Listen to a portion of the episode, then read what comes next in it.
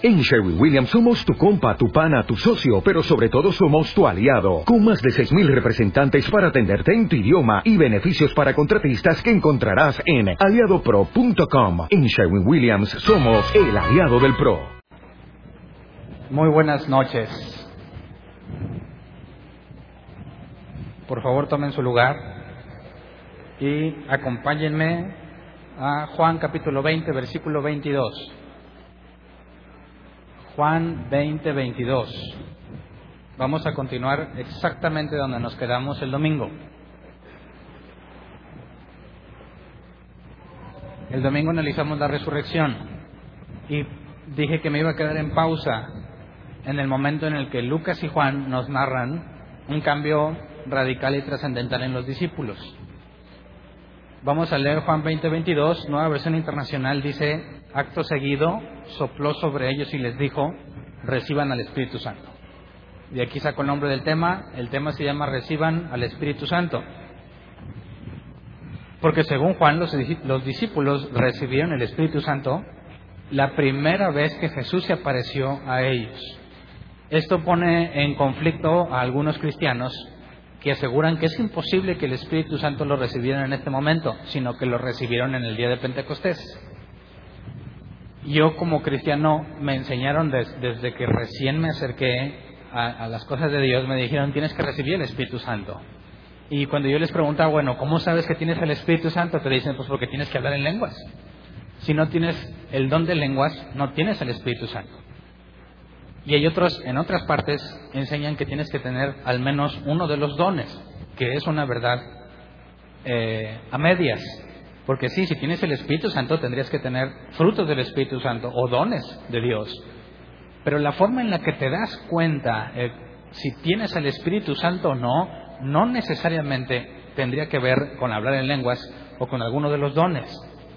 Y este es el punto crítico para las personas que tratan de defender que no, que no recibieron el Espíritu Santo sino hasta el Pentecostés. Y quisiera que profundizáramos en esto porque el domingo vamos a dar por hecho que entendemos esto para tratar de analizar qué es lo que los discípulos encontraron en las Escrituras.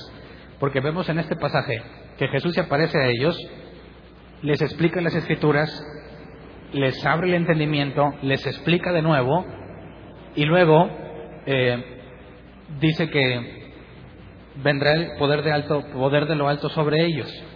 Pero hay dos explicaciones de Jesús, una antes de abrirles el entendimiento, otra después.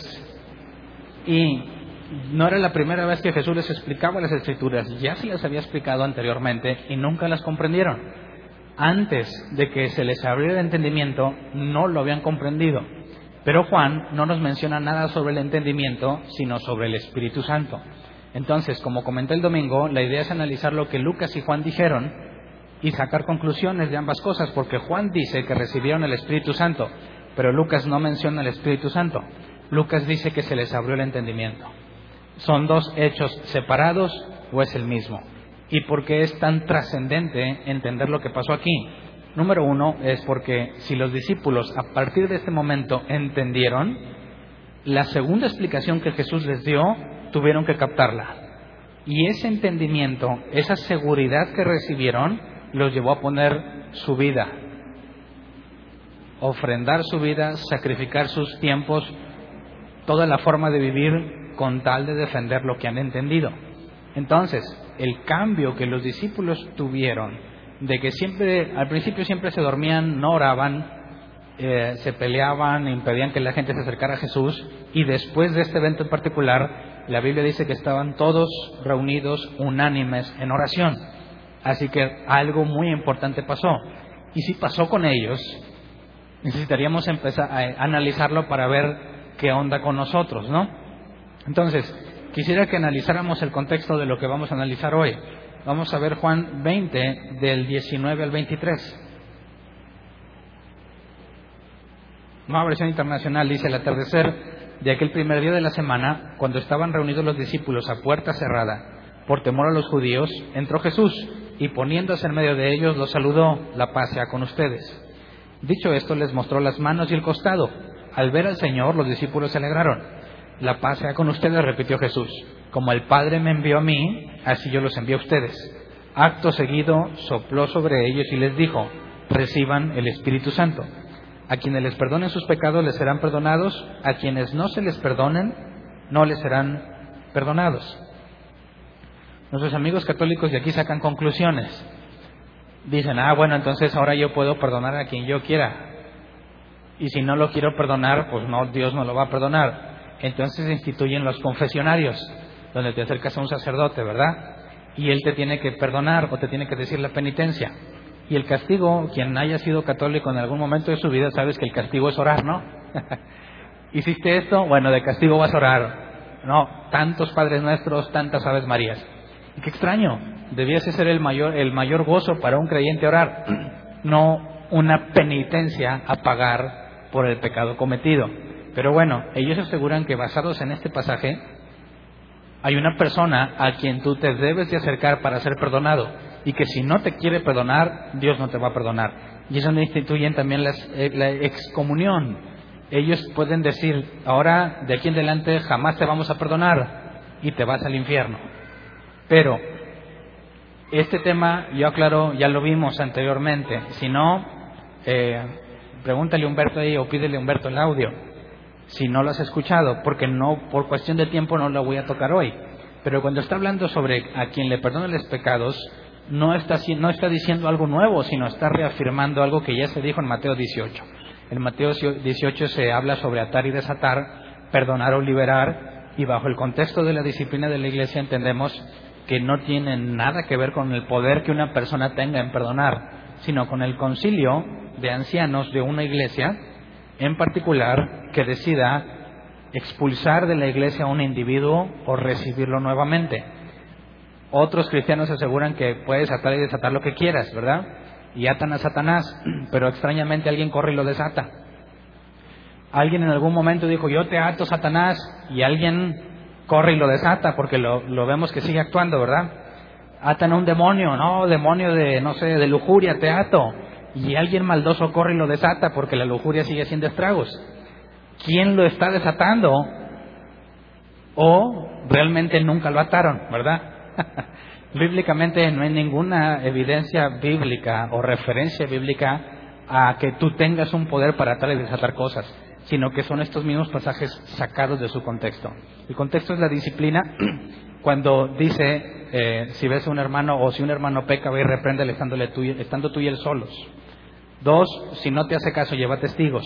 Si no, dilo a la iglesia. Si no, tenlo por gentil y publicano.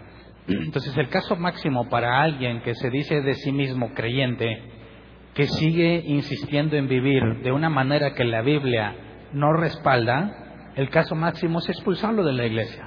Y entonces Jesús habla sobre eso. Lo que ustedes decidan, lo que la iglesia decida sobre un individuo, como pasó en Primera de Corintios, dice Jesús, yo lo respaldo. Y si ustedes se reconcilian con él o piden que se reconcilie, lo acepten de nuevo, Jesús dice, yo lo respaldo. A eso hace la referencia atar y desatar y perdonar o no perdonar pecados. Pero eso ya lo traté a profundidad anteriormente, así que no voy a enfocarme en eso, sino en la otra parte. Reciban el Espíritu Santo, y la palabra reciban es el griego lambano, que se traduce como tomar o recibir algo, aceptar con iniciativa lo que se ofrece, haciendo hincapié en la voluntad del receptor. Es decir, para poder decir lambano, yo le di algo a alguien y quiero usar la palabra griega lambano, implica que la persona lo quiere recibir. Si esa persona no lo quiere recibir y yo como quiera se lo doy, no es el griego lámbano. Para que tenga sentido la palabra lámbano, implica que la persona está dispuesta o, o quiere recibir lo que se le va a dar. Entonces, aquí nos dice Juan que cuando les dijo reciban el Espíritu Santo, no fue en contra de la voluntad de los discípulos, sino que los discípulos estuvieron de acuerdo en que querían recibirlo. Esto es, esto es importante porque ¿cómo podrías estar de acuerdo en recibir algo que no entiendes? Podrías decir, bueno, yo quiero eso sin saber lo que es. Ahorita vamos a ver más adelante la importancia de saber quién es el Espíritu Santo para poder recibirlo. Pero hasta ahorita, quisiera que viéramos que el griego hace referencia a que quien lo recibe tiene que querer recibirlo, tiene que tener la voluntad de recibirlo. No lo puedes simplemente recibir a la fuerza. Entonces implica un acto consciente por parte del que lo recibe. Ahora, literalmente está diciendo que les está dando el Espíritu Santo, pero algunos aseguran que no puede ser esto, no puede ser que el Espíritu Santo se tuvo, tuvieron que recibirlo hasta el Pentecostés. Y cuando les preguntas, bueno, entonces, ¿qué pasó aquí? Dicen, este fue un acto profético, un, un simulacro de lo que sucedería. O sea, que Jesús les dijo, les sopló y les dijo, reciban el Espíritu Santo, pero de a mentiritas. Así como que les digo, pero no va a pasar nada, ¿eh? Esto es un ejemplo de lo que va a pasar el día de Pentecostés. Y, me, y digo, ¿por qué no quieren reconocer que eso es lo que dice la Escritura? ¿Qué problema habría en que los apóstoles hayan recibido el Espíritu Santo antes de Pentecostés? La primera vez que yo vi dije, no, no tiene sentido. ¿Por qué se oponen si la Biblia es clara? Pero conforme analicemos el tema vamos a ver por qué se oponen. Porque no quieren reconocer que el Espíritu Santo lo recibieron antes de Pentecostés.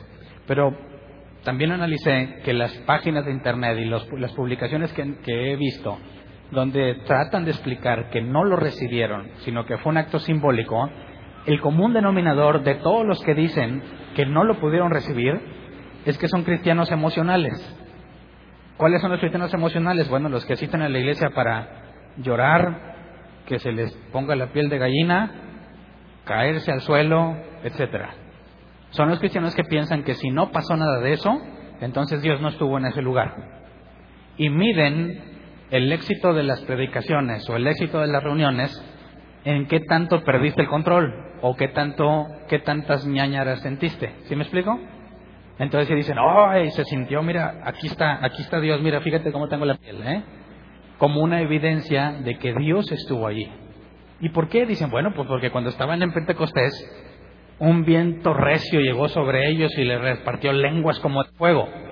Y ellos quieren vivir eso todas las veces que se reúnen. ¿Verdad? ¿Alguien ha estado en esas iglesias?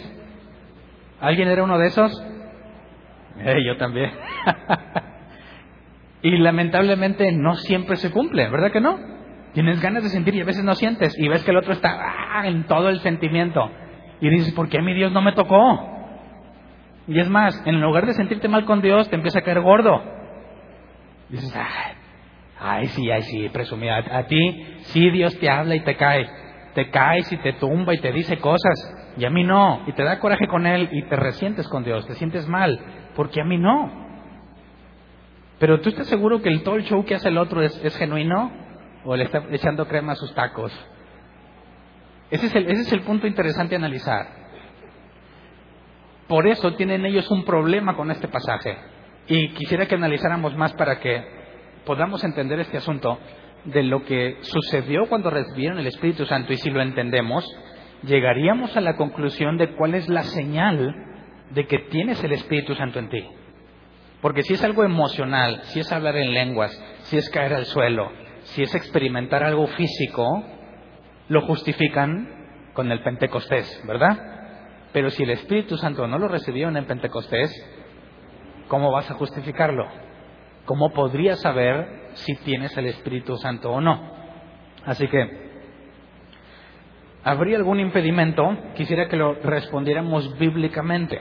¿Existiría algún impedimento bíblico para que los apóstoles hayan recibido el Espíritu Santo en este momento en particular, yo quiero demostrarte que no hay ningún impedimento, pero que Jesús sí habló de un impedimento. Vamos, por favor, a Juan 14, 16 y 17.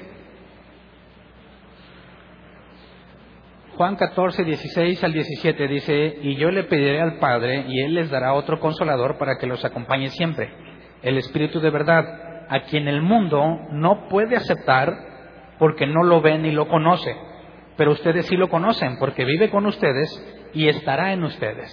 Entonces, hay más cosas que vamos a analizar de estos pasajes, pero ahorita por lo pronto enfoquémonos. ¿Qué hace que el mundo no lo pueda aceptar? Fíjate cómo Jesús está diciendo, el mundo no puede aceptarlo. ¿Qué significa aceptarlo? Bueno, es la misma palabra griega, lambano la misma que dice Juan, sopló sobre ellos y les dijo, reciban el Espíritu Santo. Lamba no. Jesús dice, el mundo no puede recibir el Espíritu Santo, no puede lambanó, o sea, que lo mismo que pasó con los apóstoles según Jesús, no puede pasar con los del mundo. ¿Por qué?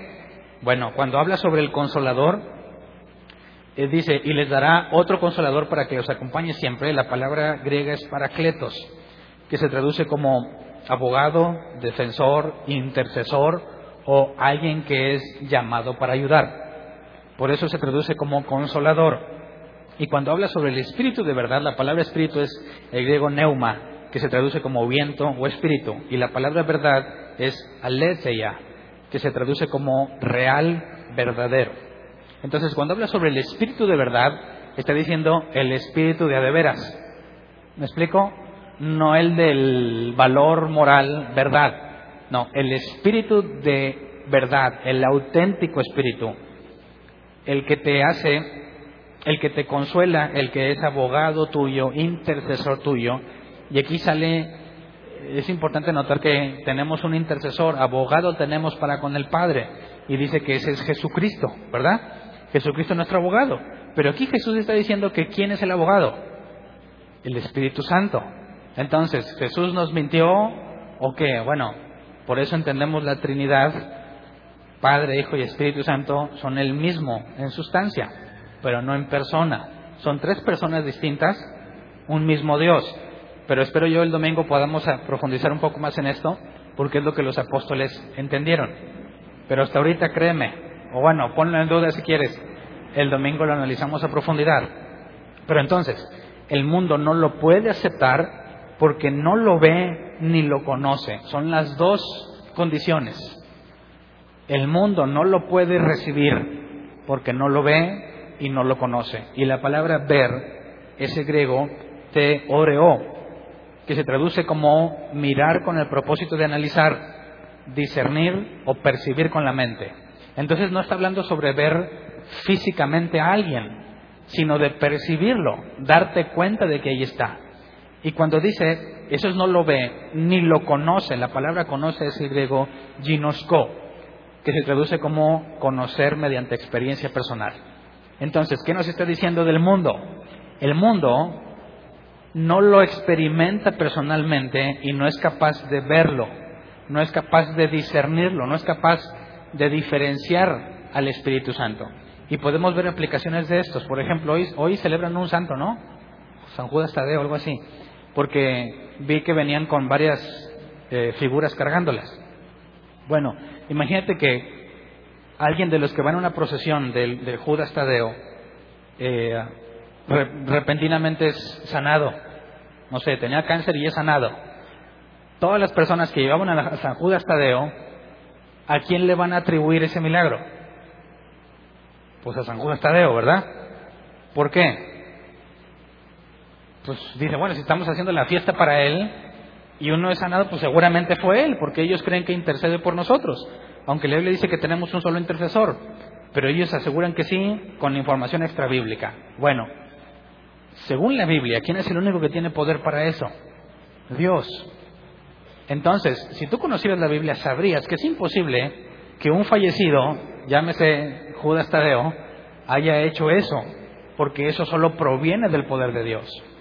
Así que sabemos que Dios se manifiesta a nosotros en nuestros tiempos por medio del Espíritu Santo.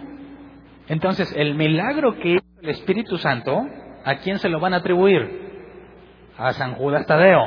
¿Por qué? Porque según Jesús es imposible que ellos puedan percibir eso. Es imposible que ellos disciernan lo que el Espíritu Santo es y hace. Pero si alguien que conoce la Escritura ve que alguien es sanado en la fiesta de quien tú quieras, ¿a quién le va a atribuir el mérito de esa sanidad? A Dios.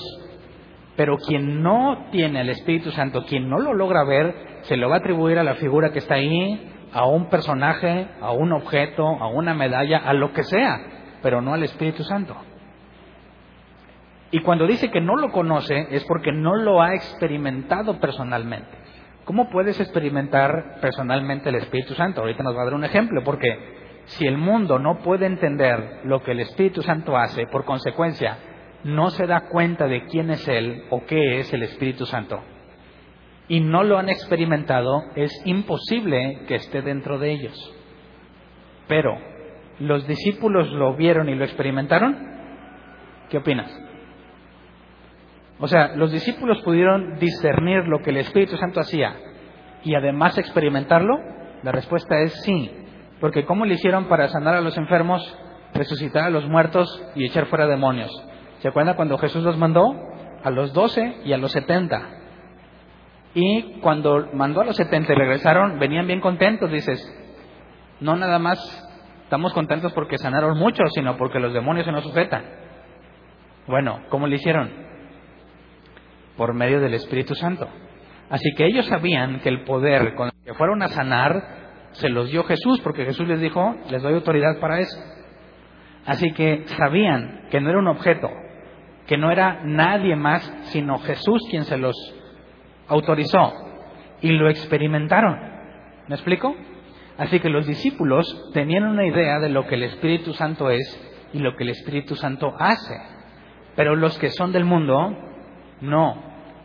Por eso dice, por eso ellos no pueden recibirlo. Así que es imposible que alguien asegure que tiene el Espíritu Santo y viva como alguien del mundo, porque los del mundo no pueden recibir el Espíritu Santo. ¿Sí me explico?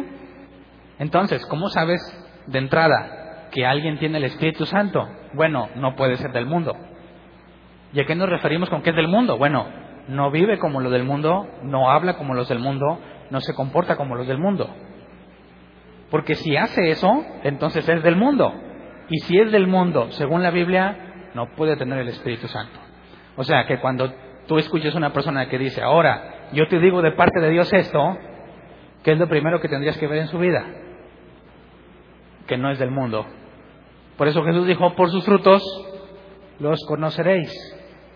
¿Me explico?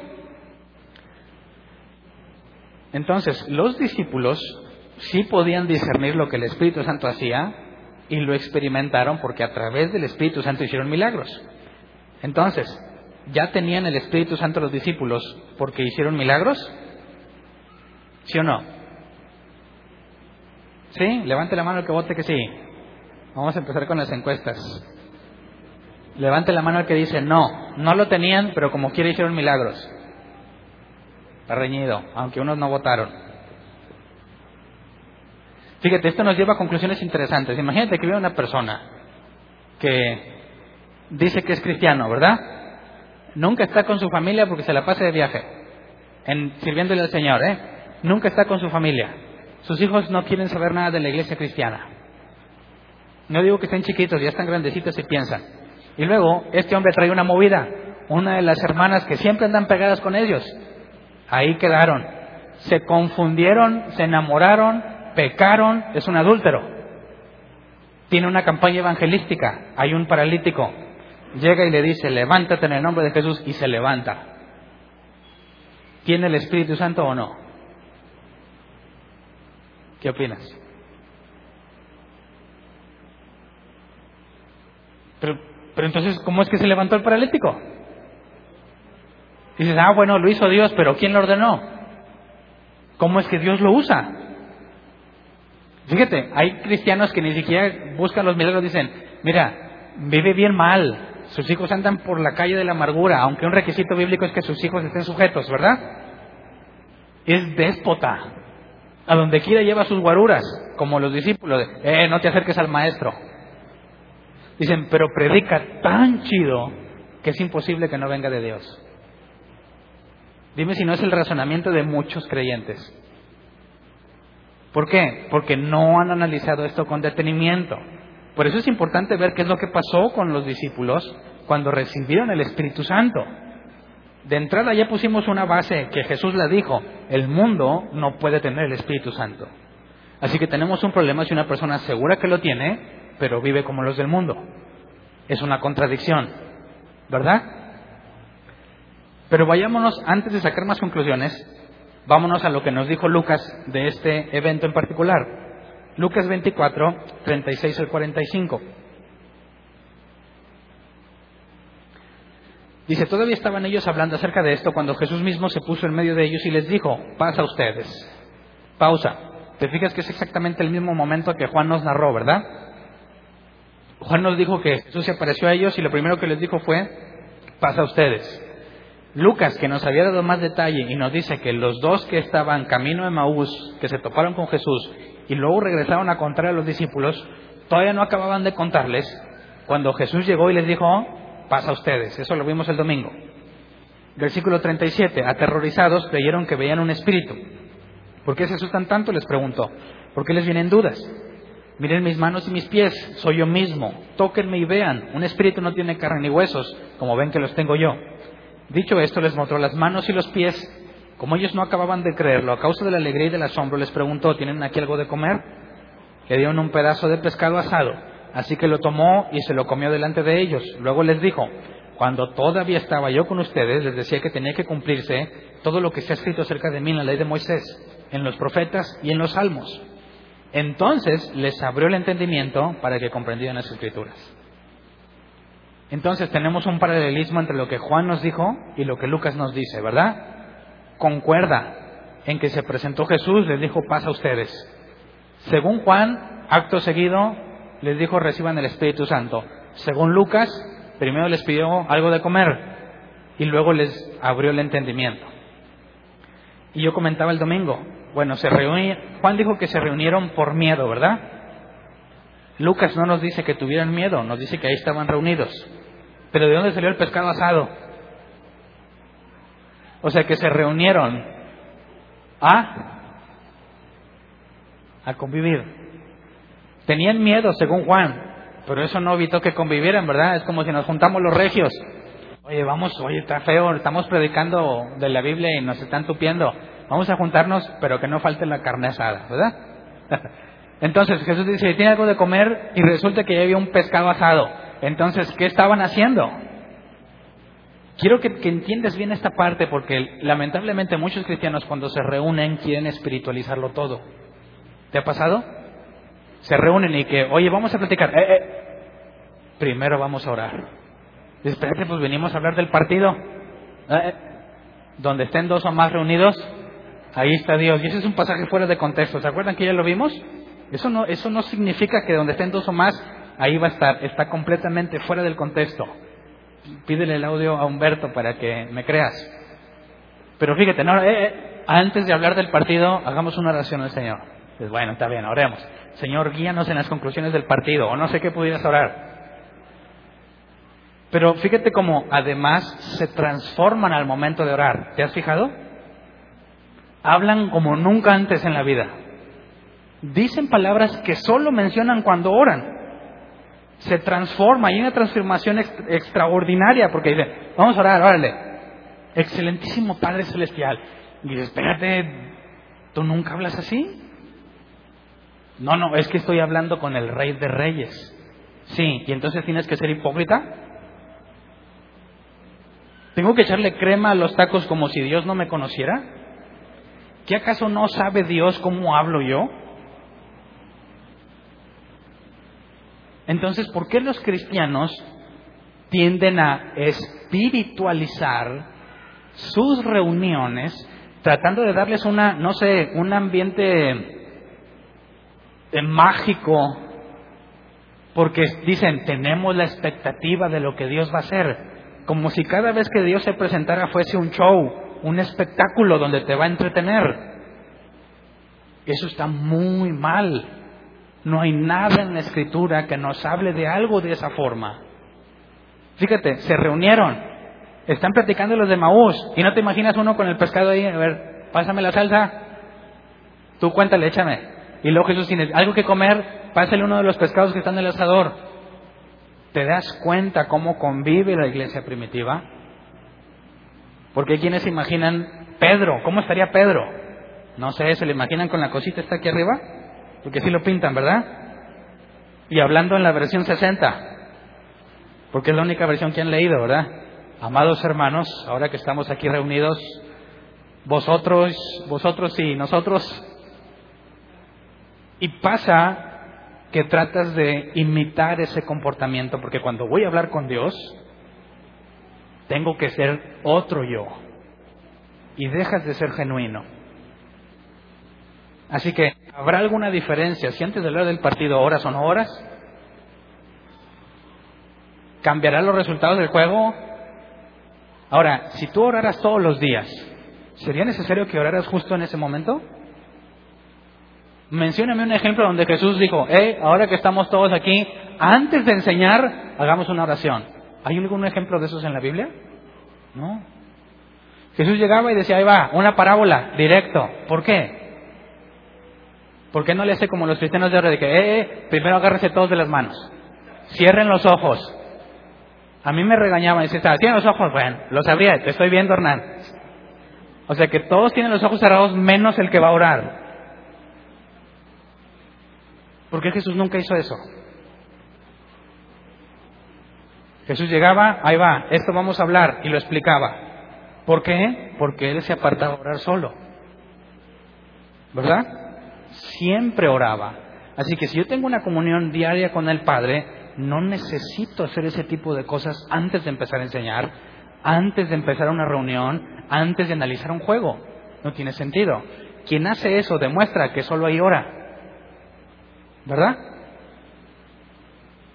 Vamos a orar antes de empezar. Eh, pues que no oraste en la mañana. Jesús les dice, ¿tiene aquí algo de comer? Ahí va el pescado asado. Sigamos.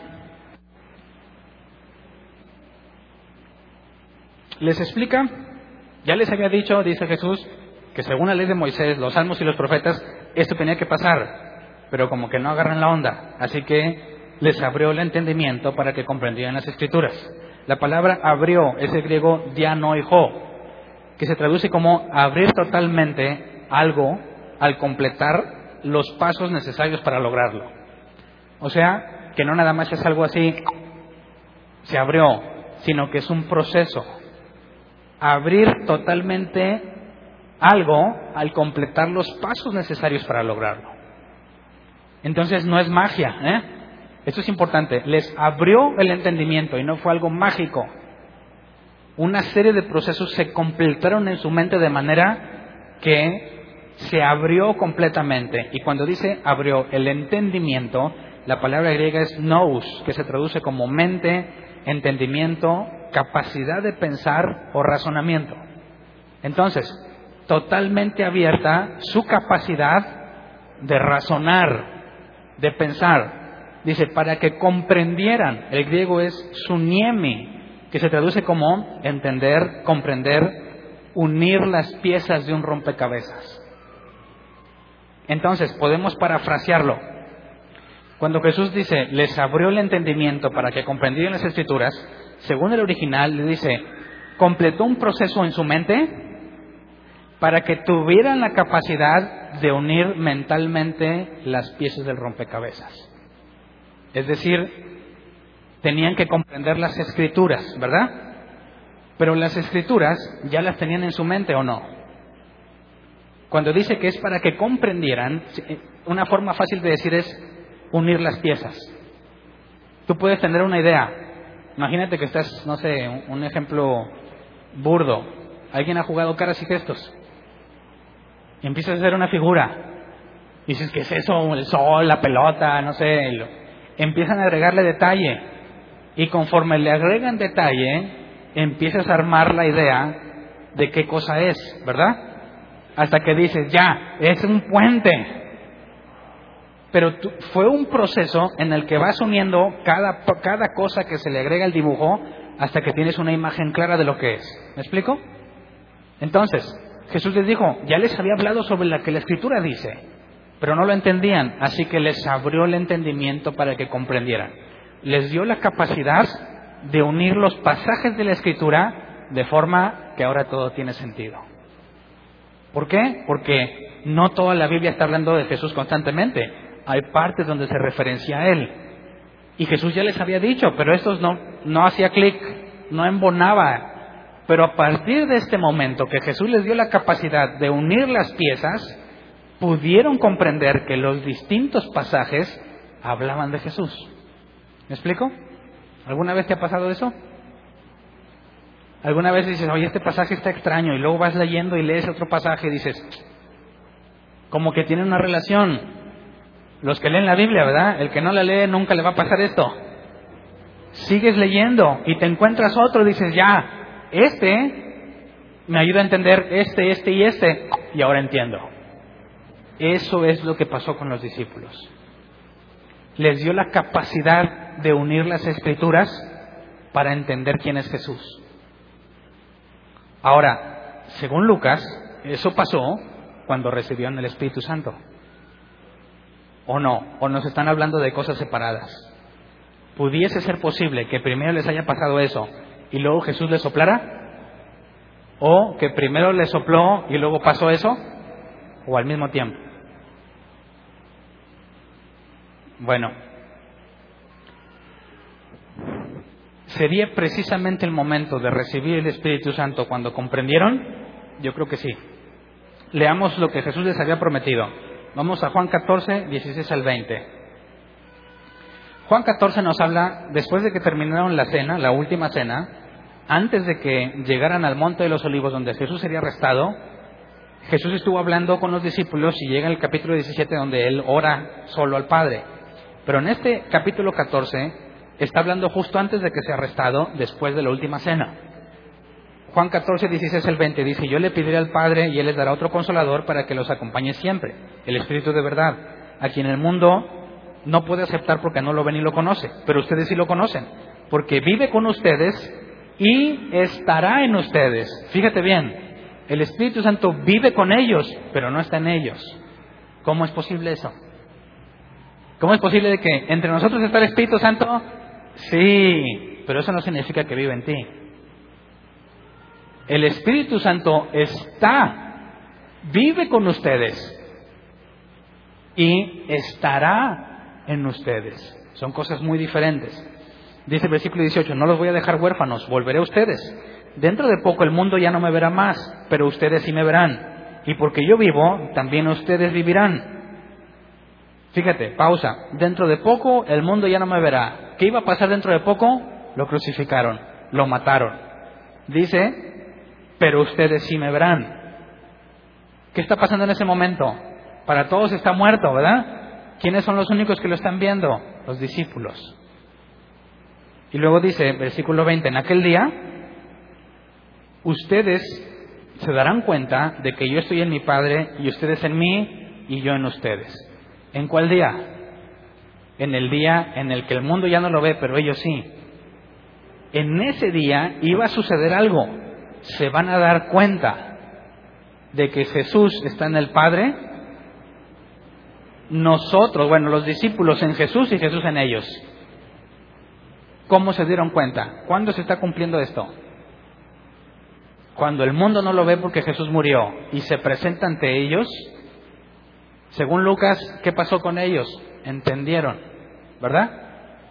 Pero según Juan mismo, ¿qué iba a pasar ese día cuando Jesús estaría en ellos. Es lo que dijo, recibirán al Espíritu Santo, el Consolador, los enviaré a usted, lo enviaré a ustedes. Entonces, ese día que se apareció, según Juan, ese día se darían cuenta de algo y estaría Jesús en ellos. O sea que antes de ese día Jesús no estaba en ellos. Ahora, ¿qué fue lo que pasó para que Jesús estuviera en ellos? Bueno, Juan lo dice claramente, reciban al Espíritu Santo. Y los que sabemos, los que sabemos o creemos en la Trinidad bíblica, entendemos a qué se refiere Jesús. Yo estaré en ustedes, así como el Padre está en mí. ¿Cómo es que el Padre estaba en Jesús? Bueno, dice que cuando fue bautizado, bajó el Espíritu Santo a él. Bueno, si el Padre está en Jesús, ¿cómo es que Jesús está en nosotros? De la misma manera en que estaba el Padre en él, por medio del Espíritu Santo. Así que Jesús les había prometido que después de morir, cuando lo vieran, Jesús estaría en ellos y se darían cuenta. Fíjate lo que significa se darán cuenta. La palabra o las palabras se darán cuenta es una sola en griego, que es ginosko, conocer mediante experiencia personal. Entonces, Jesús estaría en ellos y ellos por experiencia personal conocerían que Jesús y el Padre son uno. ¿Y qué les estaba diciendo Jesús? Todo esto que pasó les está explicando en las escrituras. Moisés, los profetas y los salmos hablan de eso. no entienden, les abre el entendimiento, ahora sí, ahora sí captan la idea, se cumple la promesa de que ese día Jesús estaría en ellos y ellos conocerían por experiencia personal que Jesús y el Padre son uno. Eso es lo que se les reveló en las Escrituras. Entonces, este pasaje une lo que Lucas dijo y lo que Juan dijo en un solo evento. ¿Me explico? O sea, que cuando recibes el Espíritu Santo, ¿qué debe pasar contigo? ¿Hablas en lenguas? ¿Sientes algo? ¿Ñañaras?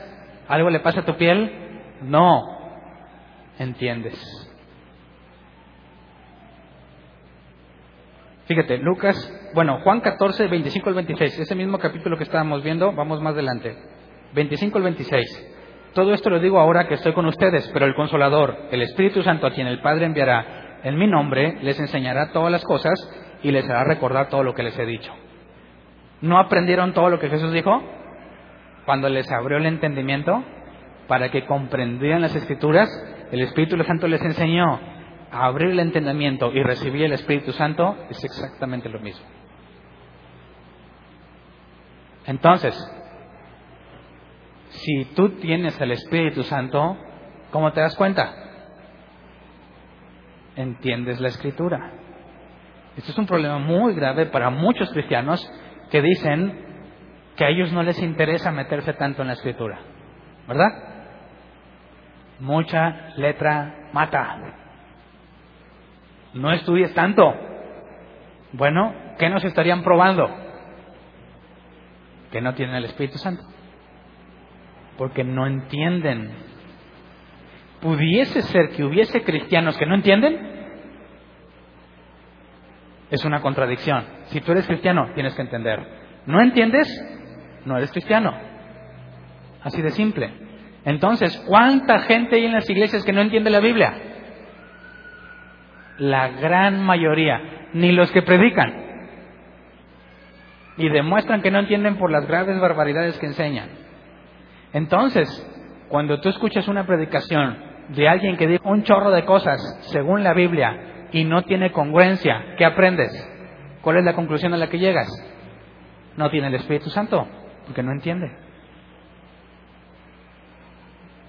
Pero, ¿y si levantó al paralítico?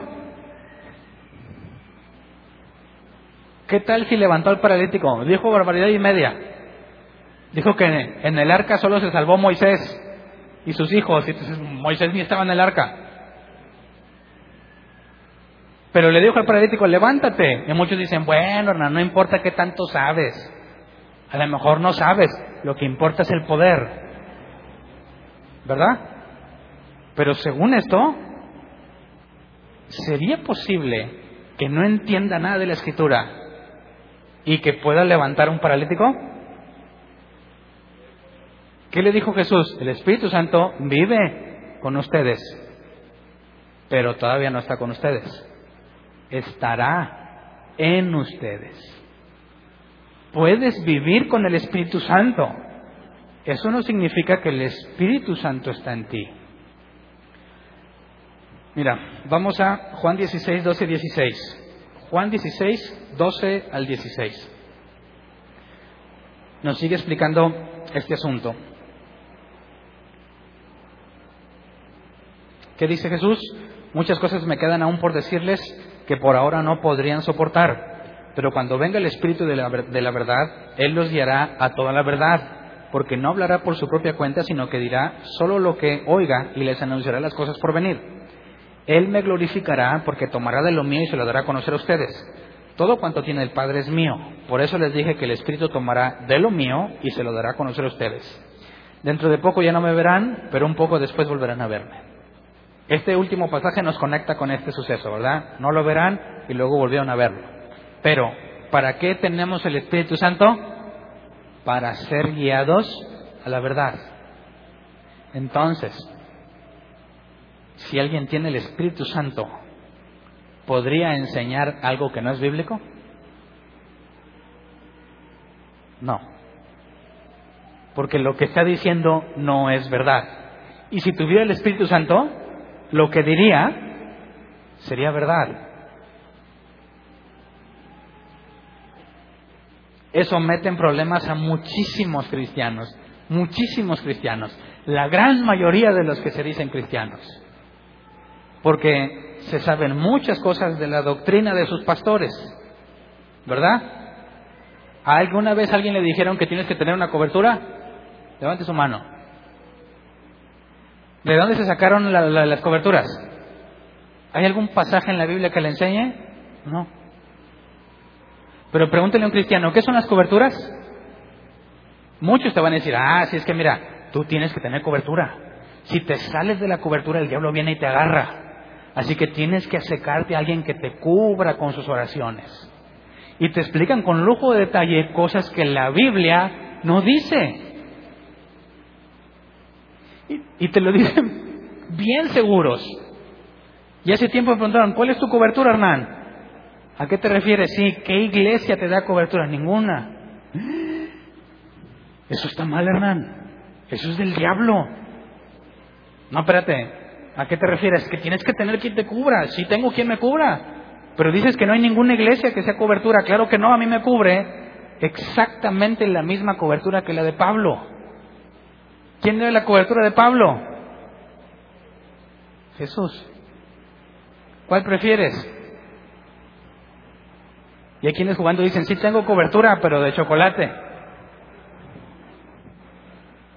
Fíjate cómo hay muchos cristianos que están bien seguros de lo que sus pastores les han enseñado, pero ignoran profundamente la escritura. ¿Son cristianos?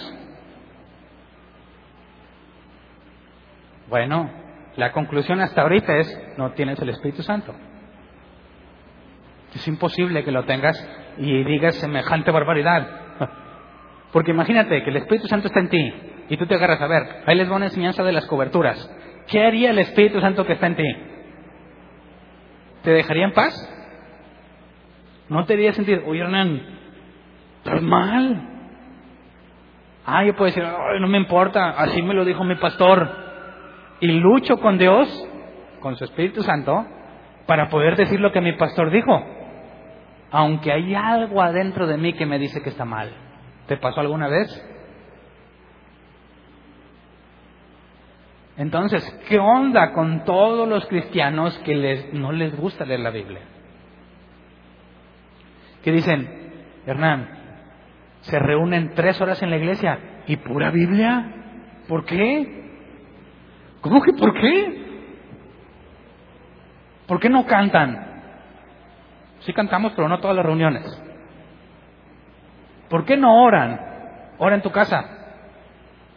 Venimos a aprovechar el tiempo para escudriñar las escrituras, para que, según la Biblia, edifiquemos al cuerpo de Cristo. ¿Quieres cantar? Canta en la mañana antes de venir. ¿O no puedes? ¿O tengo que estar yo contigo? ¿O tienes que tener toda una banda que te apoye porque solo me agüito? Hernán, es que, qué aburrido, pura Biblia. Bueno, lo que pasa es que no tienes el Espíritu Santo. No, donde está el Espíritu Santo hay poder. Cae polvo de diamante, polvo de oro, empastes de muelas. ¿Quién tiene la muela empastada por Dios? Nadie. A mí me surge una pregunta. ¿Por qué no te dio una muela nueva? ¿Por qué un empaste? y de oro para que quede chido. No explico. Imagínate que está un cojo. Y él dice que Jesús sanó los cojos, ¿verdad? ¿Qué es un cojo? Tienes dos opciones. O no te sirve una pierna o no la tienes, ¿verdad? Jesús lo sanó. ¿Qué hizo? Les dio una pata bien chida de palo. ¿No es exactamente la misma comparación con el empaste? ¿Sí o no? Entonces Jesús, sáname. ¿Qué quieres que haga por ti, Hernán? Soy cojo. No te preocupes. Eh, tráigame una pata de oro para Hernán. Y tú, bueno, gracias Jesús. Y te llevas la pata bien chida. Y dices, miren el milagro que me hizo. Aquí está mi pata de oro. ¿No te suena extraño? ¿Y por qué nadie se lo pregunta? Porque piensas que Dios se manifiesta en lo sensorial en lo emocional. Se los digo para que estén alertas. Escuché un predicador, hace el llamado al altar. Están todos tirados porque el, espíritu los turó, los, los tumbó. No me consta ni puedo decir que no es cierto, quizás sí. Pero mientras están todos tirados, dice, ahora el Espíritu Santo está transformando sus vidas, está sanando sus finanzas, está arreglando sus matrimonios, está desatando bendiciones. Y yo pregunto, ¿cómo? O sea, yo me acerco porque estoy peleado con mi mujer, me tiro de panza en el altar, me levanto y mi mujer ya va a estar feliz, porque Dios ya arregló mi matrimonio. ¿Sí? O sea, Dios me tocó, caigo al suelo, tengo muchas deudas, pero como Dios ya sanó mis finanzas, me levanto y ya no me voy a cobrar nada. ¿Eso pasa? Y digo que me expliquen cómo fue que la sanó, si me siguen cobrando. Ahora, si yo soy malo para administrar, ¿desaparecerán los problemas? Si puede pasar que alguien diga, te perdono, ¿y qué voy a hacer? Uh, ya no tengo deudas vas a correr a endeudarte. ¿Sí o no? Yo he conocido muchas personas que dicen, tengo muchas deudas con las tarjetas de crédito. Acaban de pagarlas, ¿qué es lo que hacen inmediatamente después? Pasan la tarjeta para otra cosa. ¿Cuál es el problema? ¿No entienden? ¿Sería posible que yo paso y me pongo el altar y me levanto y ya soy completamente distinto? Dios sanó mis finanzas. Eso es muy grave, porque la persona que pasó al frente, que piensa que Dios la tocó y que le dijeron que su matrimonio ya va a estar bien y que sus finanzas ya van a estar bien, va a llegar a la vida real y ¿qué va a encontrar? La señora le dice, ah, vete a dormir afuera. Y le van a volver a cobrar. Van a decir, Dios no existe. Las iglesias cristianas son una farsa. Y peor si le dijeron, viene y pacta para que Dios sane tu matrimonio. Y viene y le echan el dinero. El matrimonio sigue en problemado. ¿Cuál es la conclusión? El cristianismo no sirve. Pero es que no, no es el cristianismo el que no sirve. El que les está enseñando no está calificado para enseñar. El que les está enseñando no está siendo guiado a la verdad. En pocas palabras, el que les está enseñando no es cristiano. ¿Estás de acuerdo conmigo? Ahora, ¿porque me caen gordos? No, porque eso es lo que dice la Biblia. Pudiese ser que uno que levanta un paralítico no tenga el Espíritu Santo. Cambié la pregunta, ¿eh? Que caigan en la trampa, porque ya no caen tan fácil. Fíjate,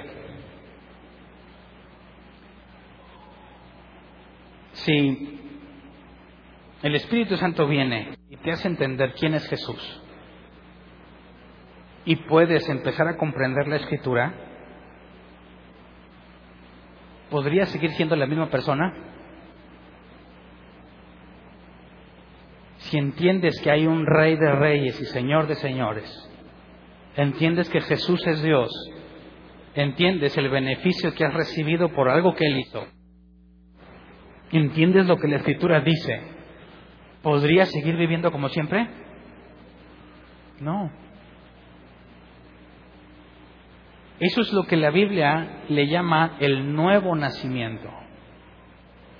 Cuando algo en ti te afectó de tal forma que eres completamente una nueva persona. Jesús nos habló de eso. Juan 3, 3 al 8. Dice, de veras te aseguro que quien no nazca de nuevo no puede ver el reino de Dios, dijo Jesús. ¿Cómo puede uno nacer de nuevo siendo ya viejo? preguntó Nicodemo. ¿Acaso puede entrar por segunda vez en el vientre de su madre y volver a nacer? Yo te aseguro que quien no nazca de agua y del Espíritu no puede entrar en el reino de Dios, respondió Jesús. Lo que nace del cuerpo es cuerpo, lo que nace del Espíritu es Espíritu. No te sorprendas que te haya dicho, tienes que nacer de nuevo. El viento sopla por donde quiere y lo oyes silbar, aunque ignoras de dónde viene y de dónde va. Lo mismo pasa con todo el que nace del Espíritu. Entonces, según Jesús, El requisito para tener acceso al reino de los cielos es nacer de nuevo. Cualquiera que no haya nacido de nuevo no puede entrar al reino de los cielos. ¿Cómo sabes que naciste de nuevo? Porque entiendes las escrituras y entiendes quién es Jesús. Mencionamos, vamos a ver un ejemplo práctico de esto, Mateo 7, 21 al 23. Dice, no todo el que me dice Señor, Señor entrará en el reino de los cielos, sino solo el que hace la voluntad de mi Padre que está en el cielo. Muchos me dirán en aquel día, Señor, Señor, ¿no profetizamos en tu nombre y en tu nombre expulsamos demonios e hicimos muchos milagros? Entonces les diré claramente, jamás los conocí, aléjense de mí, hacedores de maldad. ¿Es posible que una persona levante un paralítico y no tenga el Espíritu Santo? Ahí está. Y en aquel día, ¿qué se les dirá? Apártate de mí, hacedor de maldad. O sea, ¿se puede hacer maldad y milagros? Sí. ¿Eso significa que eres salvo? No. ¿Que naciste de nuevo? No. Pero no hay nada que impida que una persona que tiene su vida completamente depravada haga milagros. Así que los milagros no son una fuente confiable. ¿Verdad que no? Dice, pero espérate, ¿no dijo Dios que si un profeta viene y da una señal y se cumple, viene de él? Sí dice eso en la Biblia. Pero también dice otro pasaje, les enviaré falsos profetas. Y sus señales mentirosas se cumplirán para probarte. Ah, bueno, entonces viene alguien que vive como los del mundo, es un hacedor de maldad y hace milagros. ¿Viene de parte de Dios? Sí. ¿Para qué? Para probarte. ¿Me explico?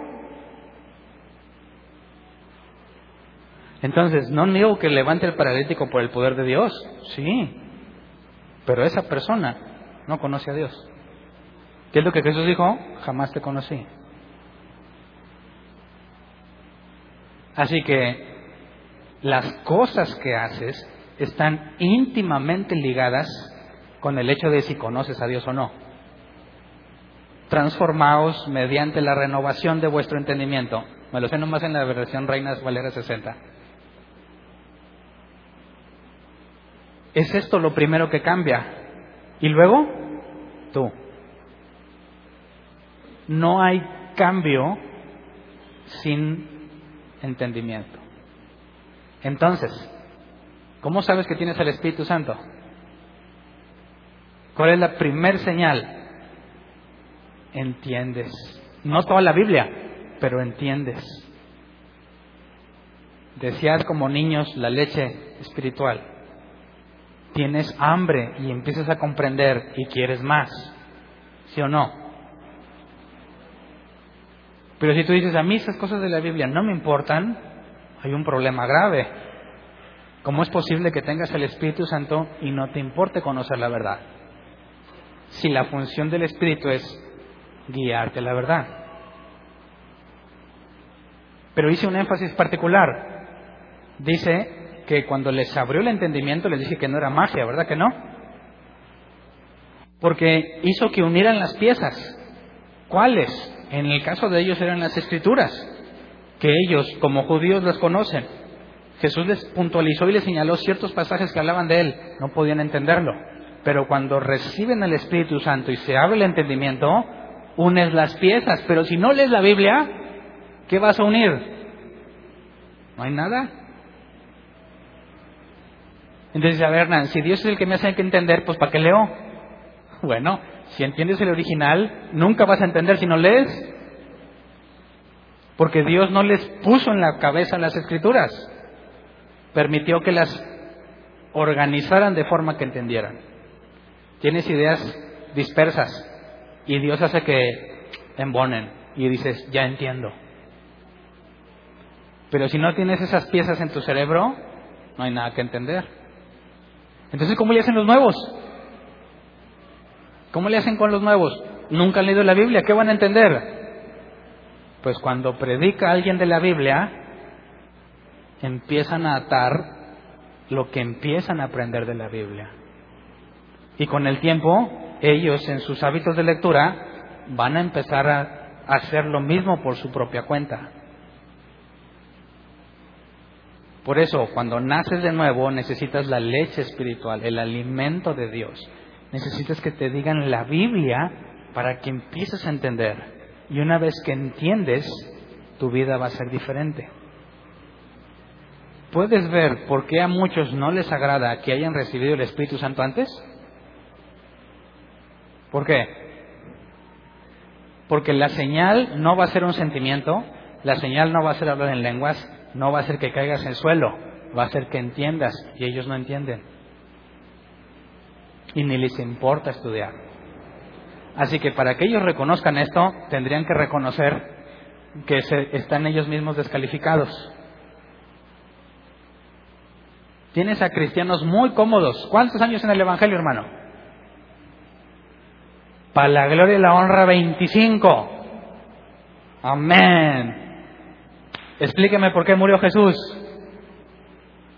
Porque Dios descargó su ira con él para salvarme. Hermano, tiene un problema en Ezequiel 28, perdón, 18, donde dice que cada uno morirá por su pecado. Tienes un problema con otros pasajes que dice que no pagará el pecador por el justo. ¿Cómo es que Jesús pagó por mí? No sé, hermano, pero yo tengo fe. Ah, ¿ahí hay un problema? Esos 25 años, ¿de qué han servido? Pablo los regaña en la carta a los hebreos. Debiendo ser ya maestros, son como niños. Debiendo entender los asuntos profundos de la Biblia, todavía quieren lechita. Eso es evidencia contraria. ¿Me explico? Así que no te podrías jactar de los años que tienes en el Evangelio si no entiendes nada. Si entiendes pura lechita. Soy salvo por fe, eso lo saben todos, ¿verdad?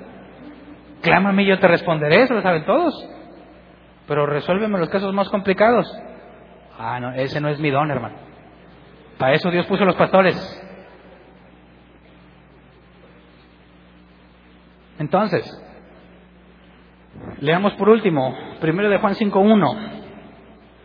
Todo el que cree que Jesús es el Cristo ha nacido de Dios. Y todo el que ama al Padre ama también a sus hijos. Y este versículo es importantísimo. Fíjate bien lo que está diciendo. Todo el que cree que Jesús es el Cristo ha nacido de Dios.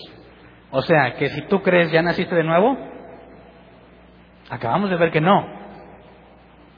Tienes que tener la mente abierta, tiene que Jesús abrirte el entendimiento, tienes que recibir el Espíritu Santo. Entonces, ¿qué dice ahí? Si tienes problemas para entenderlo, es porque no has entendido la fe. La palabra cree, del griego pistis, ser persuadido por Dios. ¿Cómo es que Dios te convenció? Porque naciste de nuevo.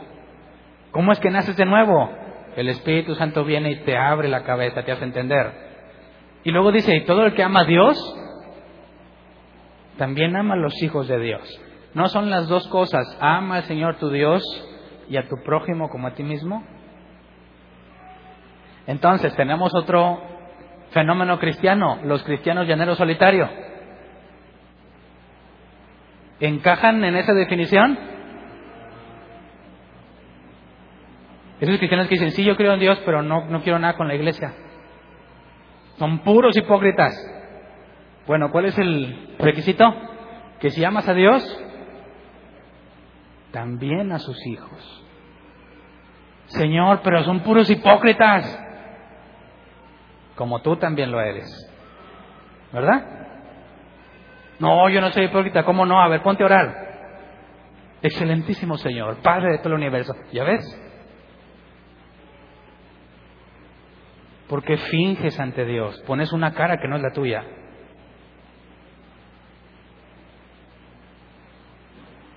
¿Qué sentirías?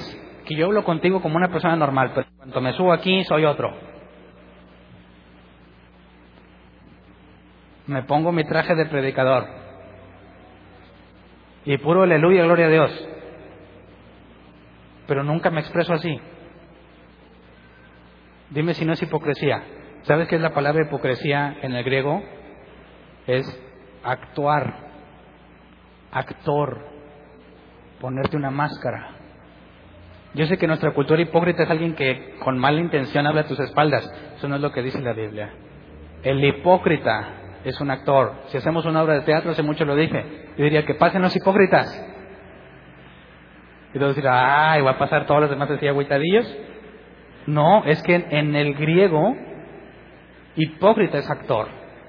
Si yo digo que pasen los hipócritas, deberían de pasar orgullosos porque ellos son los actores. Por eso claro que cuando alguien ora así con mucha faramaya es un hipócrita, porque está actuando. No es así.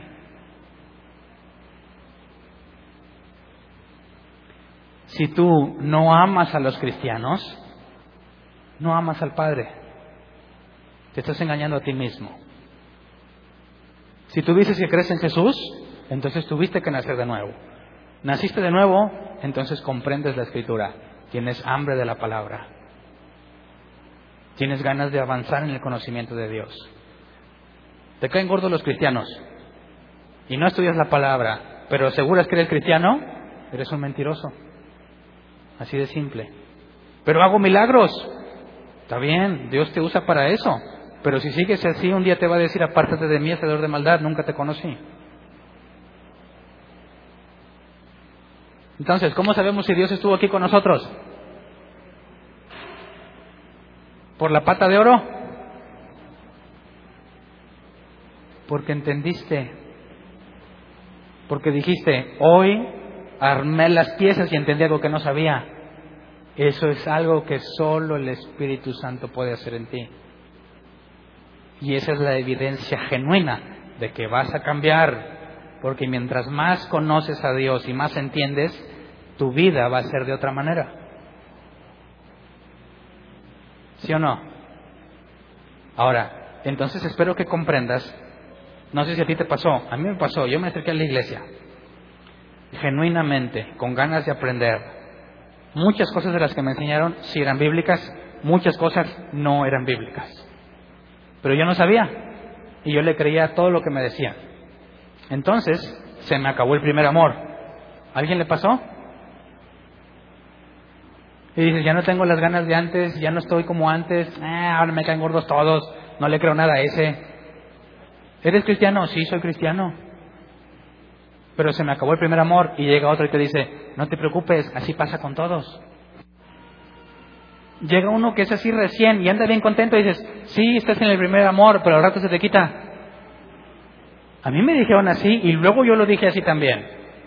Pues porque eso es lo que me pasaba. Pero ¿por qué lo perdí? ¿Por qué? ¿Por qué pasa eso de que hay cristianos que vienen y ¡pah! se caen y ya no se vuelven a levantar? Según el apóstol Juan en la segunda de sus cartas, si tú estabas con nosotros, pero caes, no te vuelves a levantar, nunca fuiste de nosotros. Dios nunca te hizo nacer de nuevo. Acuérdense de la palabra del sembrador. La palabra cae en el camino, junto al camino, en las piedras, en tierra poca profunda o en buena tierra. Pero si tú te aseguras de que una persona nueva reciba la palabra de Dios y esa persona nace de nuevo, jamás va a perder su primer amor. Porque el Espíritu Santo que está en la persona lo va a guiar a toda verdad. Y cuando él diga, ya no quiero nada, dice la Biblia que Dios disciplina al que ama. Ya no quieres nada. Ah, bueno, te va a dejar, te va a poner una recia y solito vas a decir, aquí estoy, Señor, otra vez, perdóneme. Porque dice que solo disciplina al que ama. Si no te disciplina, no eres su hijo. Por eso, si alguien anda en las cosas de Dios y ya no, y ahí se quedó, ¿cuál es la evidencia? Que no era hijo de Dios. Porque si fuese hijo, Dios ya lo hubiera puesto como camote para que componga su camino. Entonces, ¿te das cuenta de lo que sucedió? tres años los apóstoles con Jesús, ¿verdad? ¿Habían nacido de nuevo? No. En ese momento nacieron de nuevo. Y una vez que se les abre el entendimiento, Jesús les explica las escrituras. ¿Qué les explicó? ¿Cómo fue que llegaron a estar tan seguros? Alguien que tiene todo un contexto contrario a lo que Jesús dice. ¿Cómo es posible que los judíos que dicen, oye bien Israel, como dice la Biblia, Jehová el Señor, Jehová uno es, ¿cómo es que ahora le creen a Jesús que dice que es Dios, pero que no es el Padre, pero que Él y el Padre son uno? ¿Uno más uno? Dos. ¿No dice Dios que Dios es uno? ¿Cómo fue que le creyeron? ¿Tiene sentido que un judío diga, ah, sí, tú eres uno, el Padre es otro, el Espíritu Santo es otro, pero son uno? Las matemáticas no me permiten hacer eso. Pero ellos creyeron. Jesús les hizo un coco wash. Ah, simplemente le creyeron. No, por medio de las escrituras llegaron a esa conclusión. ¿Cómo? Esa es la tarea que vamos a tener el domingo vamos a tratar de analizar las escrituras del Viejo Testamento donde nos revelan quién es Jesús. No te puedo asegurar que es exactamente lo que Jesús les dijo, pero de seguro, al menos les dijo esto que te voy a platicar, porque son las partes del Viejo Testamento que aclaran qué pasaría con el Mesías, cómo sería el Mesías y qué relación hay entre el Mesías y Dios. Y cómo es que nosotros aseguramos que adorar a Jesús no es idolatría. Si tú te arrodillas ante un hombre que es Jesús, ¿no estás arrodillándote a otra cosa que no es Dios? Dices, pues no, si Jesús es Dios. Pero si Jesús es Dios, ¿quién está sentado en el trono? El Padre. Pero si el Padre está en el trono, ¿cómo está aquí? ¿Me explico? Ahí está el problema que hay que resolver por medio no del Nuevo Testamento. El Nuevo Testamento no nos va a servir porque ellos no lo tenían. Jesús solo usando el Viejo Testamento les hizo entender esto. Así que es imposible que le dé de Jesús el nuevo nacimiento y todo eso sea nuevo. No lo inventó Jesús, ya estaba en el Viejo Testamento. Así que si tú quieres probar que Jesús es el Mesías, nunca cites el Nuevo Testamento. El Nuevo Testamento no es para probar que Jesús es el Mesías. Es el Viejo Testamento el que lo prueba. Entonces, si tenemos claro, si Jesús les hubiera explicado esto, ¿se acuerdan que les dijo, tengo muchas cosas más que decirles, pero no las soportarían? ¿Hasta cuándo se las dijo? Hasta que les abrió el entendimiento. Entonces, ahora sí Jesús sabe que lo van a comprender porque el Espíritu Santo se los va a enseñar y cuando Jesús ya no esté, dice, Él les recordará entonces, fíjate, si tú lees la escritura y entiendes pasajes, ¿cómo le haces para que no se te olviden? El Espíritu Santo te lo recuerda. Ah, yo pensé que me los tenía que machetear. Pues también. Pero tienes tanta información en el cerebro que Jesús les dijo, cuando los llamen, cuando les pidan que den evidencia, cuando les cuestionen, no se preocupen por qué han de decir el Espíritu Santo les dará que decir. ¿Verdad? ¿Cómo te lo va a dar? Mira, si nunca has leído la Biblia, no te va a poner las palabras de la Biblia. Pero según lo que dijo Jesús, va a hacer que recuerdes lo que Jesús enseñó. Entonces, ¿cómo le haces para estudiar la Biblia y que no se te olvide? Fácil, con el Espíritu Santo. ¿Alguien de aquí no puede? no, así todos podemos. Analízate a ti mismo. Debería de haber evidencia en ti mismo de que estoy entendiendo cosas que no entendía. ¿Y sabes qué? Jamás en la vida me había aprendido pasajes, pero ahora los traigo en la memoria. Quizás no la cita, pero aquí tengo los pasajes. Ah, que, ah, Jesús dijo esto. ¿Te acordaste? Cosa que antes nunca te pasaba. Y hay quienes se lo machetean y machetean y machetean y como que no lo entienden. Pero cuando lo entiendes, te aseguro que ya no necesitas machetearlo. Entonces, ¿quién tiene evidencia de que tiene el Espíritu Santo? ¿Se te puso la piel de chinita hoy? No, no lo necesitas. Si Dios quiere, pues que lo haga contigo. Pero eso nunca va a ser una señal de que tengas el Espíritu Santo.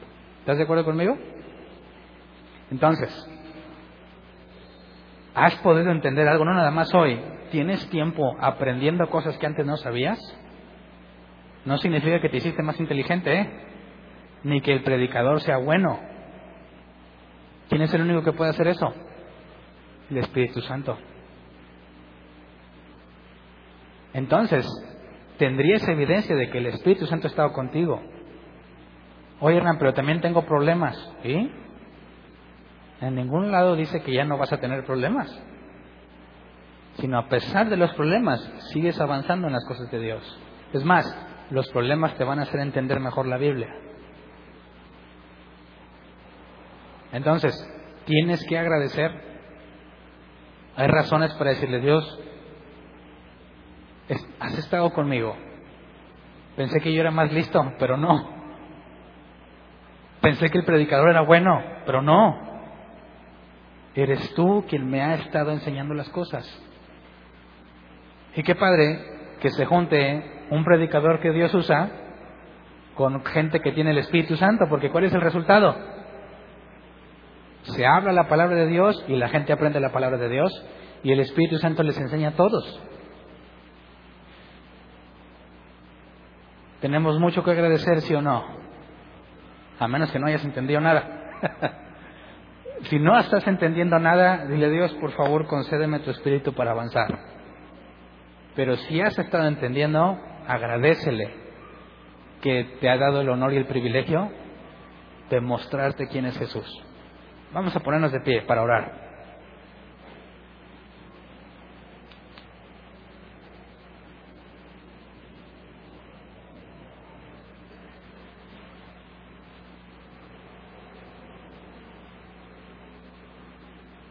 Yo reconozco en mi vida cristiana que se parece mucho a la de los apóstoles, aunque me tomó más tiempo. No sé si te ha pasado, te acercas a Dios, algo pasa en ti, pero no avanzas. Llega un punto en el que llegas a un nivel donde después empiezas a retroceder. Tenías ganas de leer la Biblia y luego Tenías ganas de orar y ya no. Y te empiezas, le llaman enfriar, enfriar, enfriar. Eso no es normal. Eso es un síntoma de que algo está mal, de que tú no estás recibiendo el alimento que necesitas y que tú no estás hablando con el Espíritu Santo. Dios puede permitir que te pase eso cierto tiempo, como con los discípulos. Fueron llamados, ¿verdad? Estuvieron haciendo milagros y con Jesús, pero su comportamiento no era muy diferente a los del mundo. Hasta que este día Dios decide que ya es su tiempo de entender. Yo no sé en qué momento te encuentres. ¿Ya naciste de nuevo o todavía no? Si sientes que todavía tienes problemas graves para entender, tienes problemas para orar, tienes problemas para leer la Biblia, puede ser que estés en la etapa de los discípulos, en las que fuiste llamado, pero todavía no se te ha concedido nacer de nuevo. Pero Jesús dijo que el Padre dará su Espíritu a quien se lo pida. ¿Sí o no? Así que puedes pedírselo. Dile, Señor, necesito que me des de tu Espíritu Santo. Quiero avanzar, quiero entender, quiero conocerte cada vez más. Y según Jesús, no te lo va a negar. Vas a tener la evidencia diaria y contundente de que, de que su Espíritu Santo te guía, de que Él es fiel a pesar de que eres infiel. Vas a sentir una alegría inmensa como ellos cuando tienen la seguridad por medio de las escrituras de en quién crees y que tu vida empieza a cambiar aunque tú no te lo propones. El nuevo nacimiento es la marca distintiva, es el sello. Dice la Biblia que eres sellado con el Espíritu Santo para el día de la redención. Y todos los que han nacido de Dios, dice la Escritura, vencen al mundo. Puedes tener la certeza de que aunque caigas, Dios va a ser fiel para levantarte, para sostenerte, a pesar de quién eres. Pero si no has nacido de nuevo, no hay ninguna garantía. Si no estás entendiendo y te interesan las cosas de Dios, es muy urgente que te pongas a hablar con Él y le pidas su Espíritu Santo. Si no, estás perdiendo el tiempo. Así que vamos a orar. Hay dos tipos de personas aquí, las que nacieron de nuevo y las que no. Las que nacieron de nuevo, vamos a agradecerle a Dios lo que nos ha dado gratuitamente, que según Jesús lo esconde de los sabios para revelárselo a los pequeños. Y eso somos nosotros, ¿verdad? Si no has nacido de nuevo, pídele a Dios que te dé de su Espíritu Santo. Vamos a orar, Señor. Si hay alguno entre nosotros que no puede entender las escrituras, si hay alguno de nosotros que no acaba de cambiar, que está caminando contigo, quizás puedes percibir que tú estás haciendo cosas, pero no logra entender lo que está pasando, queremos pedirte que según tu misericordia y según el llamado que tú le hayas hecho, queremos pedirte que les permita recibir el Espíritu Santo. Tu palabra dice que tú no se lo negarás al que te lo pida. Quizás este es el día que tú has preparado para ellos. Quizás los que el día de hoy te lo pidan lo reciban de parte tuya porque así lo decidiste tú. Señor, pedimos por ellos que no han recibido tu Espíritu Santo para que lo reciban. Estén físicamente con nosotros o son de las personas que nos siguen por audio, por video. Si a alguien, a alguno le has permitido entender qué significa tener el Espíritu Santo, y le has dado el querer como el hacer y desea tenerlo, te pedimos que conforme a tu palabra, que dice que todo lo que pidamos conforme a tu voluntad será hecho, que ellos puedan recibir evidencia de que les has abierto el entendimiento. Sabemos que no va a haber una emoción, probablemente no va a haber fuego, no va a haber oro, no va a haber cosas físicas, pero te pedimos que haya evidencia innegable de que pueden unir las piezas en su cerebro. Pueden sacar conclusiones y empezar a conocerte cada vez más.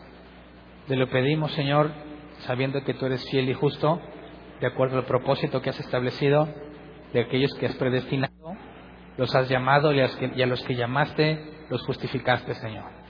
Y aquellos que nos has permitido entender, aquellos que nos has permitido avanzar, que nos identificamos como los pequeños, insensatos, que no nos comparamos con los sabios, pero que nos has, que te plació revelarnos tu conocimiento, te pedimos que no permitas que, se, que nos separemos del suelo, que el poder entender lo que has hecho con nosotros y entender que no es mérito nuestro, nos mantenga siempre en humildad, que podamos decir como el apóstol Pablo que somos el, el último el más pequeño, el, siervo de todos, Señor, porque sería lo correcto, ya que tú nos has llamado y nos has elegido por tu gracia y no por nuestras obras, Señor, para que nadie se jacte. Concédenos permanecer fieles en ti para predicar tu palabra, como dice la Biblia, predicar todo el consejo de Dios, que no le quitemos ni le agreguemos, Señor, sino que podamos ser obreros fieles que se presenten delante de ti como obreros aprobados que hacen buen uso de tu palabra, que interpretan correctamente la palabra de verdad. Queremos que tú seas exaltado, que seas glorificado cada vez que predicamos, cada vez que compartimos lo que hemos entendido, para que seamos hallados fieles, ya sea que tú nos llames o que vengas por nosotros, Señor. A ti sea la gloria y la honra en todo lo que hacemos. Estamos profundamente agradecidos. Te pedimos que nos permitas perseverar y avanzar en el conocimiento de ti, entrar, como dijo el apóstol Pablo, a los asuntos complejos, poder alimentarnos de alimento sólido, Señor, para poder estar firmes y, como dice tu palabra, no ser arrastrados por cualquier viento de doctrina. A ti sea la gloria y la honra por lo que has hecho y por todo lo que vas a hacer en nosotros. Gracias. Amén. Dale más potencia a tu primavera con The Home Depot. Obtén una potencia similar a la de la gasolina para podar, recortar y soplar con el sistema OnePlus de 18 voltios de Ryobi desde solo 89 dólares. Potencia para podar un tercio de un acre con una carga. Potencia para recortar el césped que dura hasta dos horas. Y fuerza de soplado de 110 millas por hora. Todo con una batería intercambiable. Llévate el sistema inalámbrico OnePlus de 18 voltios de Ryobi. Solo en The Home Depot. Haces más. Logras más.